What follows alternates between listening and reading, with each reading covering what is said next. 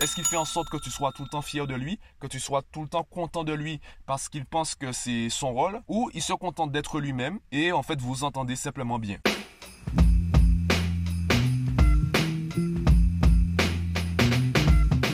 Yo, aujourd'hui je vais rester sur le thème de la communication et je voudrais te parler de ce concept qui est qu'on est tous responsables de nos émotions, de nos réactions et donc de nos réactions émotionnelles. Tu as le pouvoir sur toi-même, tu as un certain pouvoir, un certain contrôle sur tes émotions. Et en quoi c'est une bonne nouvelle? En fait, j'ai réfléchi à la manière dont j'allais tourner ce podcast et avant de t'expliquer quel est l'intérêt d'avoir le contrôle de nos émotions, je vais d'abord t'expliquer le risque qu'il y a de ne pas avoir ce contrôle. Les meilleures personnes pour en parler, ce sont les manipulateurs. Quelle est la différence entre une personne qu'on va qualifier de manipulatrice et une personne qu'on va qualifier de problématique ou une personne qu'on va simplement pas aimer, pas forcément détester, simplement on n'a aucune affinité avec elle. C'est quoi la différence entre les deux? La personne qu'on va estimer problématique ou qu'on ne va pas aimer ou qu'on va détester, eh bien en quelque sorte, elle est fidèle à elle-même. Elle, t'a montré qui elle est et tu as dit bon ben je n'aime pas cette personnalité, je préfère m'éloigner. Donc ça c'est très bien, tout de suite tu sais où tu en es, la personne en face sait où elle en est, vous vous séparez, très bien. Le manipulateur, qu'est-ce qu'il fait? Au début, il va avoir un comportement neutre. Il sera ni trop ni trop peu.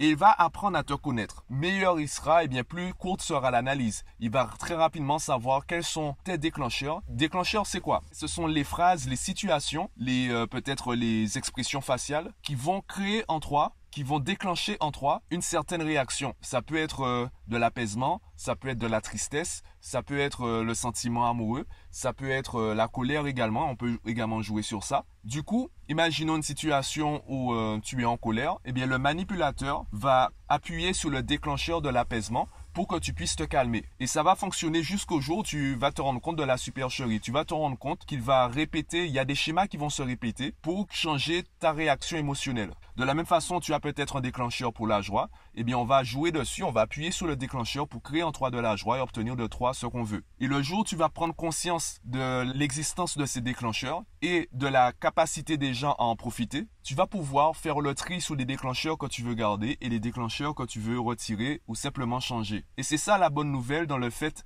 de se sentir responsable de nos émotions et de nos réactions émotionnelles. Tu peux prendre du recul, tu sais sur quoi travailler. Le problème, c'est que avec les enfants, on ne parle pas de l'existence de ces déclencheurs. Dans notre façon de communiquer avec les jeunes, ou euh, les enfants en bas âge, on va les rendre responsables de nos émotions. Il n'y aura pas le déclencheur entre l'enfant et nous. L'enfant sera directement responsable de notre tristesse ou de notre fierté, de notre, euh, de notre joie, etc. On va dire à un enfant, rends-moi fier ou euh, je suis je suis fier de toi, je suis content que tu agisses comme ça. Tu seras un gentil petit garçon, une gentille petite fille seulement si tu agis comme ça. On va conditionner leur comportement pour qu'ils puissent satisfaire nos besoins personnels et prendre conscience de l'existence de ces déclencheurs. Ça ne veut pas dire qu'on ne doit pas ressentir ce qu'on ressent. Ça ne veut pas dire qu'on doit se sentir coupable ou qu'une mère qui est triste en voyant son, son fils euh, faire ce qu'elle qualifierait d'une bêtise, elle n'a pas à se sentir coupable de ressentir la tristesse. Elle n'a pas à se sentir coupable de reprocher à son enfant de faire quelque chose. Ce n'est pas cela. Tout est dans la formulation. Mais pour faire simple, la maison des parents, c'est la maison des parents. Et puisque je suis chez moi, ce sont mes règles. Le problème, c'est qu'on n'énonce pas les règles. Le problème, c'est que lorsqu'on est enfant, on a l'impression que les règles des parents, c'est au jour le jour suivant l'humeur. Un jour, j'ai le droit de faire ça, un jour, je n'ai pas le droit de faire ça. Il vaut mieux avoir quelque chose de fixe et d'explicite dès le départ. Comme cela, tout le monde peut s'adapter. C'est là l'intérêt du coup des textes de loi. On sait tout de suite où on en est, on sait tout de suite qu'est-ce qu'on a le droit de faire ou de ne pas faire et on peut s'adapter par rapport à cela. Évidemment, c'est de la théorie. Dans la pratique, il y a des textes de loi qui se contredisent. Et, euh, là, on parle quand même de textes de loi. Ce sont euh, des bouquins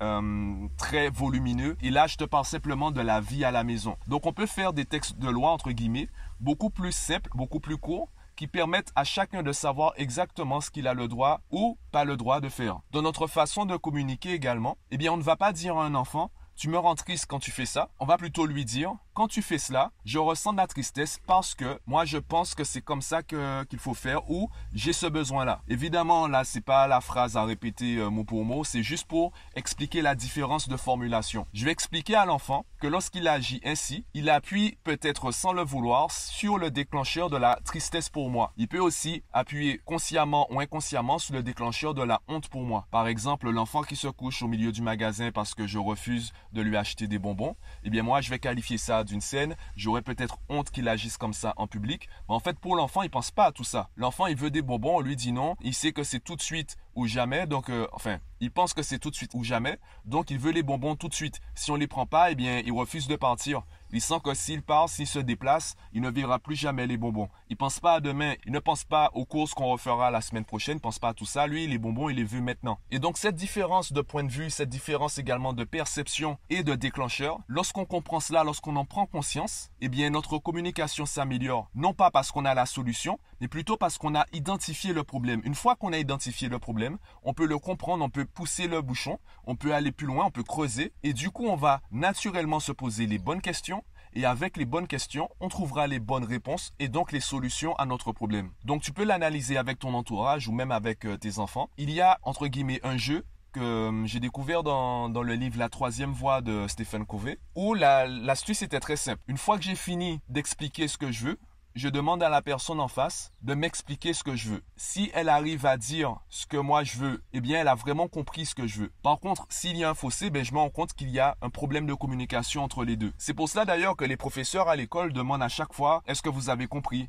Ou qui n'a pas compris. Le problème, c'est qu'on se rend compte que ces questions-là, elles sont maladroites. Puisque si tu penses avoir compris, tu diras pas que tu n'as pas compris. Même si tu penses avoir compris, ça ne veut pas dire que tu as compris. Tu penses avoir compris. Tu penses que tu maîtrises le sujet alors que tu es complètement à côté de la plaque. Par contre, quand le professeur demande qui peut m'expliquer ce que je viens de dire, eh bien généralement il y a moins de mains qui se lèvent, ils disent qu'ils ont compris, mais ils ne savent pas comment expliquer. Pour faire simple, tant que tu n'arrives pas à expliquer de manière efficace ce que tu penses avoir compris, eh bien tu n'as pas vraiment compris. D'ailleurs, on dit que la meilleure façon de maîtriser un sujet, c'est de l'enseigner. Car plus tu enseignes, eh bien plus tu expliques à des gens qui en savent moins que toi. Et donc si ces personnes arrivent à comprendre tes explications, cela veut dire que toi-même tu comprends tes explications et donc que tu as compris, puisque tu es la première personne qui écoute ce que tu dis. Le simple fait de réfléchir à la manière dont tu vas expliquer aux autres, ça te pousse à réfléchir à la manière dont toi tu as compris. Car la manière dont tu vas expliquer va influencer la manière dont les autres vont comprendre. Donc puisque tu veux que les autres comprennent, tu vas d'abord réfléchir à comment ils comprennent. Et comment ils comprennent va te pousser à réfléchir à comment toi tu comprends. Bon là je rentre un peu dans les détails, ça fait peut-être un méli-mélo, sachant que c'est un podcast. Euh, je pense que tu as compris, ben je pense que tu as compris ce que je veux expliquer.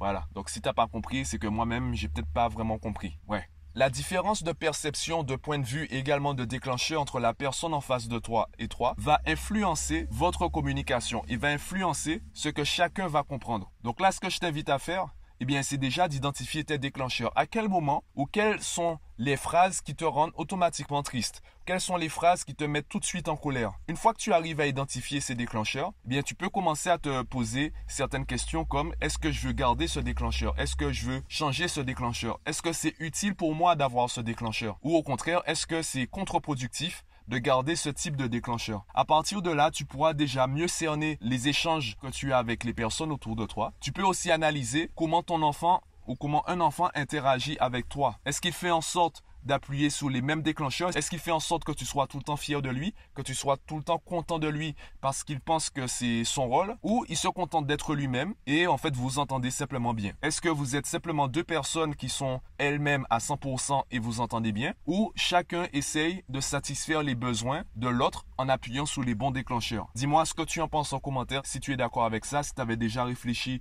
à ces déclencheurs, à ces réactions émotionnelles et ses besoins personnels. Si tu aimes, pense aussi à cliquer sur j'aime. Abonne-toi à la chaîne si ce n'est pas encore fait. Et moi, je te dis à bientôt.